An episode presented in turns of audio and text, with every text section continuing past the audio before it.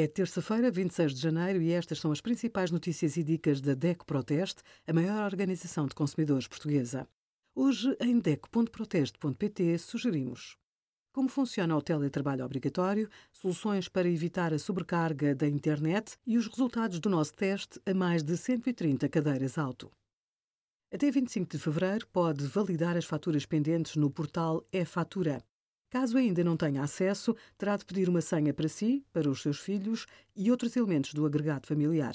Deve associar cada despesa ao respectivo setor para beneficiar de deduções na saúde, educação, habitação e lares. Pode ainda reaver parte do IVA suportado em despesas com alojamento e restauração, oficinas de automóveis e motociclos, cabeleireiros e institutos de beleza, veterinários e ginásios. Também os passos mensais de transportes públicos são considerados para o benefício do IVA e, neste caso, o IVA é deduzido na totalidade.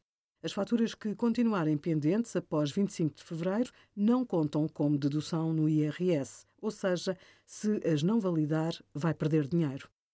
Obrigada por acompanhar a DEC Proteste a contribuir para consumidores mais informados, participativos e exigentes. Visite o nosso site em deco.proteste.pt.